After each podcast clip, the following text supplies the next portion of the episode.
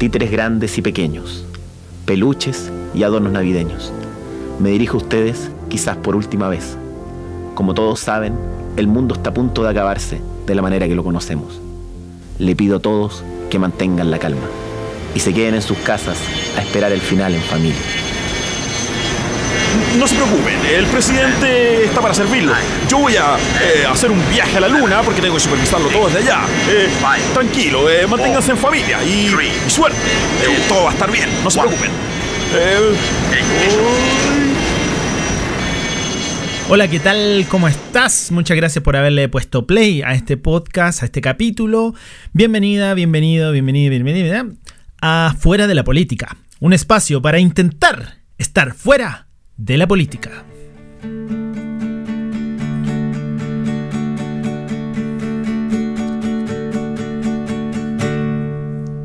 Desde hace más de tres años ya que tengo Netflix. Y a través de todo este tiempo jamás he pagado la mensualidad.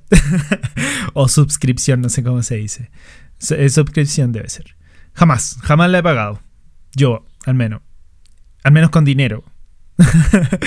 no, porque siempre lo ha pagado mi hermano. Como que al principio me acuerdo que tuve un mes una cuenta así como pirata. Y después mi hermano sacó varias cuentas y desde ahí que lo paga siempre. Entonces yo jamás he tenido que desembolsar dinero en eso. Entonces cada vez que veo algo es como que, ay, Netflix, ya, a ver qué veo, ya, esto, ya, y lo veo. Tampoco soy de ver series, películas constantemente porque no soy mucho de eso. Si veo algo es porque o mis amigos están pegados y, yo quiero hablar con ellos, entonces tengo que verlo, o está de moda, ¿cachai? Como el juego del calamar, no sé, tantas otras cosas. Ahora está de moda la película Don't Look Up, o al menos se estrenó hace poco, así que mm, quería hablar de eso porque la vi, la vi ayer, anoche, con mi polola, estamos acostados y vimos la película.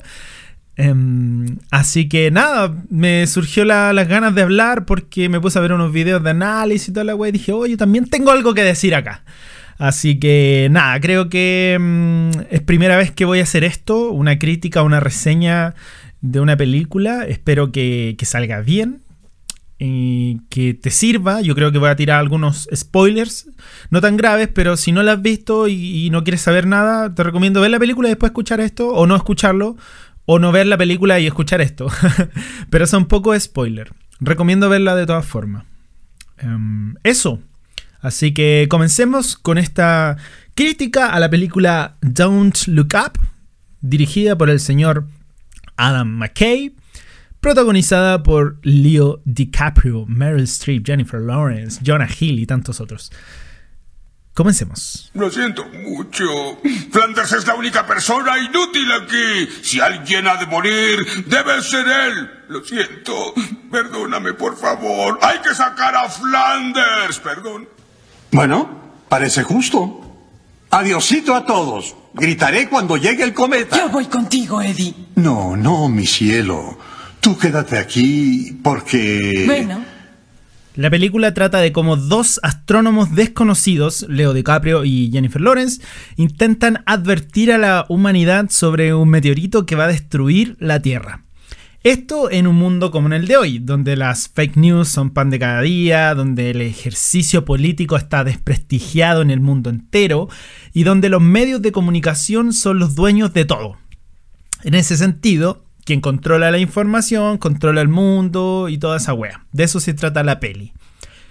Mira, ¿cómo, cómo empezar a analizar esto? Es, difícil porque como nunca lo he hecho, voy a dividirlo en tres partes. Una va a ser mis sensaciones previas, todo lo que viví antes de apretar play, luego lo que viví viendo la película y por último mis, clon- mi- y por último mis conclusiones. Mi primera reacción fue, hay que ver esta wea porque sale DiCaprio. Creo que ese fue el, primer gancho. El segundo es, hay que ver esta wea porque sale Meryl Streep. y el tercero es, hay que ver esta wea porque además está Kate Blanchett, eh, Timothy Chalamet, Jonah Hill, entre otros. Es como un efecto de los Avengers. Eh, quiero ver esta película porque me gustan los actores y quiero verlos actuar juntos más que la historia, la trama en sí, ¿cachai? Eh, sinceramente, ese fue mi motor para ver esta película. Y también porque está en Netflix, porque está ahí disponible, ¿cachai? Tenéis que prender la tele y la podéis ver. Eh, no es que tengáis que salir de la casa, arriesgarte a gastar plata en un cine y que la película esté mala, ¿cachai? Y las cabritas y todo ese cuento. no, está disponible en Netflix, ¿cachai? Y eso pasa mucho a veces, a mí al menos, eh, cuando quiero ir a ver una película al cine, me cuestiono todas esas cosas. Em, y eh, imagínate lo que pasa con el teatro. Hay mucha gente que no va al teatro porque piensa que va a perder su plata es heavy. En fin, esos fueron eh, los motivos previos para los que quise ver la película. También hay otras cosas que, indagan más o menos lo mismo, como por ejemplo el trailer, que te invita a ver la película mostrándote al DiCaprio, ¿cachai? Al elenco, o el mismo afiche, que están, el afiche es todos los actores que salen en la película mirando para arriba. Entonces, está claro cuál, qué es lo que los productores quieren, o es el primer gancho para llevarte a ver la película. Em, también algo medio fome pero interesante fue la campaña de Netflix para Chile, que era como una voz en off con modismo chileno, así como el estilo WOM, como esta eh, campaña irreverente, saliéndose de lo normal, invitándote a ver la película. Me gustó igual porque se sale de lo normal, po, ¿cachai? O sea, de lo típico. Eh, creo que en eso ya es un, punto igual interesante. Eh, intentan irse por otro lado. Además va con el tono de la película ya que es una comedia, una sátira absurda. Así que todo bien con eso. La película es una comedia, eh, intenta hacer una sátira del mundo en el que vivimos. Eh, DiCaprio y Jennifer Lawrence, los astrónomos, al principio parecen ser una especie de como de Jim Halper de The Office, habitando un lugar de puro hueones, puro imbéciles incompetente. Que eso se va perdiendo a través, avanza la, la historia, pero al principio es eso, ¿cachai? Em, el gobierno, por un lado, estúpido, incompetente, metidos en, escándalos por fotos prohibidas que les cuestan las elecciones. Muy parecido a lo que pasa acá también. Quizás no fotos, pero sí todas las weas que han hecho y que se viralizan y terminan afectándole a las campañas. Más, la, por ejemplo, la noticia de la foto, más que las ideas en sí mismas, le afectan a las campañas. Por otro lado, también están los medios eh, y la farándula que minimizan los problemas sociales reales, ¿cachai? En la película aparecen eh, los conductores de un programa que en realidad es como que, mm, ay, qué choro, vamos a hablar de ciencia porque para nosotros es súper interesante y somos tontos, así que por favor explícanos lo entretenido de la ciencia. Ya, que es un poco igual parecido, quizás no con la ciencia, pero sí con la política, lo que pasa acá en los matinales en Chile. Po en Chile ya antes estaba la farándula. ¿Cachai? Tú veías programas de farándula toda la mañana y, eso era lo que vendía. Pero ahora, con esto del estallido y todas las cosas que han pasado, eh, la farándula no es que dejó de existir, creo yo. La farándula mutó con políticos hablando de la farándula de la política. ¿Cachai? Eh, eso es lo que se ha transformado todo esto que el diputado dijo esto, que el Boric es mechero, que el CAS está weá, que el diputado no va a votar por el cuarto retiro. Bueno, es lo mismo, solo cambiaron al Cañulef por el Pancho Vidal o al Moreira. Bueno, de verdad que a veces siento que ojalá mejor volviera a la antigua farándula. porque prefiero ver mil veces a la Luli que al Pancho Vidal, pues, en, la, en la tele. Y no es que yo ame a la Luli y toda la onda, pero la prefiero mucho más que ese weón del Pancho Vidal, po, o el Moreira, po. bueno, en fin. Y otro tema que trata la película es las redes sociales, eh, pero esta weá como de las redes sociales como sinónimo de verdad y de autoridad. Que las redes sociales son una especie de guía para nuestras vidas, ¿cachai? Con los hashtags, con los contra hashtags, que una weá es tendencia, todo ese mundo de mierda que nos ha traído las redes sociales con el tiempo. Y bueno, la película te muestra estas temáticas con un tono ridículo, absurdo, no tan absurdo sí. A veces me quedó la sensación de que intentaron ser más absurdos de lo que fueron. No le llega ni a los talones a Top Secret, por ejemplo, o Airplane, dos grandes películas de humor absurdo. Pero sí creo que cumple en la comedia, ¿cachai? El montaje y la edición ayuda harto a eso es rápida, con cortes abruptos. Algunas escenas incluso no te muestran el final como diciendo da lo mismo, weón, si, si es tonto, ¿cachai? Y eso ayuda bastante a que podáis seguir viendo la película porque igual es larga, ¿cachai? Em, y, y, por sobre todo creo que lo que más ayuda a seguir viendo la película es por lejos, es que hayan tenido a los actores que tuvieron. ¿Por qué? Porque la misma película con actores buenos, pero no mundialmente famosos, como son estos, la weá no la termináis de ver, po. O la veis por parte mientras sigue otra cosa. Porque los personajes en sí no son grandes personajes, ¿cachai? DiCaprio es un científico nerd que se pone nervioso, pero con la fama agarra papa. Jennifer Lawrence es una joven que se sale de sus casillas fácilmente. Meryl Streep es la presidenta Barça, preocupada solo de su apariencia, ¿cachai? Jonah Hill es como un Smithers eh, adolescente. Este weá igual me impactó porque Jonah Hill hace rato como que se quería desmarcar de ese teenager patético. Y aquí eso es básicamente su personaje, pero bueno, el dinero. Kate Blanchett es una periodista déspota, exitosa. Eh, para qué hablar del Timothy Chalamet, que ese personaje lo podría haber hecho cualquier otro, bueno, cualquier otro. Pero bueno, tampoco estoy diciendo que, que sea penca el Timothy Chalamet, sino que mmm, creo que no requiere ningún desafío actoral los personajes, ninguno de hecho. Solo creo que el millonario, el que hace como una parodia de Steve Jobs o Elon Musk, eh, ese está, está bien trabajado, creo yo por su tono de voz y como su mirada es incómodo, weón. Es demasiado incómodo de verlo y creo que está bien logrado. Quería agarrarlo como en el hocico en algún momento. Pero los demás solo como que eh, funcionan porque los hacen estos actores nomás. Po. Y ahí la, la película la podéis tomar en serio. Que es lo que creo que es lo único que necesita esta película para funcionar. Que el espectador se tome en serio esta wea, la temática, ¿cachai? Y lo digo porque eh, igual ya se ha hecho antes todo esto, la sátira, el, fin del mundo. Eh, bueno, como todo en realidad, pero, pero escuché hartas críticas sobre esto. Como que lo...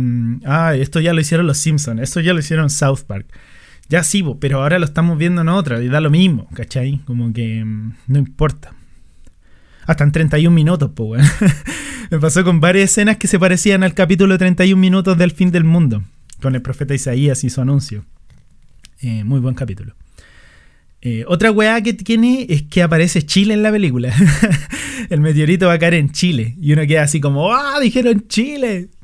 En una parte aparece el morro de Arica, ¿cachai? En otra el Timothy Chalamet habla de que el meteorito es fake y que los gringos le pagaron al gobierno de Chile para que se quedaran callados.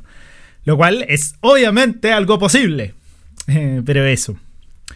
Bueno, en fin, mi, mi conclusión es que eh, es una película divertida, es interesante, eh, también sobre la temática.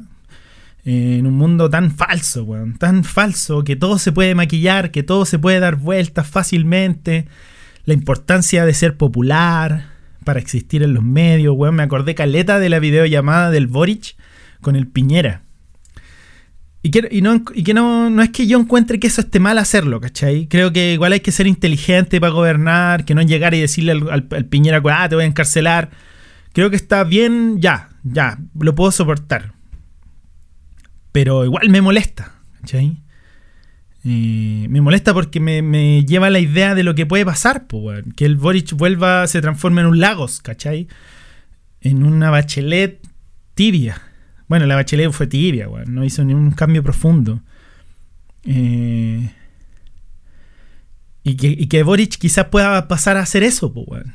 ¿Cachai? Porque si no, le cortan la cabeza. Porque. Porque no puede hacer cambios reales. Porque las ideas no son importantes, sino la plata. Entonces se tiene que ver obligado a eso. Eh, por eso igual es importante y me gusta esta película, weón, porque te, como que te recuerda que en realidad todo esto vale callampa, todo el, es muy falso, weón, es muy hipócrita. Todos los personajes en la película cambian, cambian muy fácilmente su decisión y, te hace odiar a todos los personajes. Yo creo que por eso alguna película, a alguna gente no le gustó la película porque la encontraron como débil en ese sentido, pero es que igual es lo que está hablando, weón. Ningún culiado vale la pena en esa película. Por eso se mueren al final. Spoiler.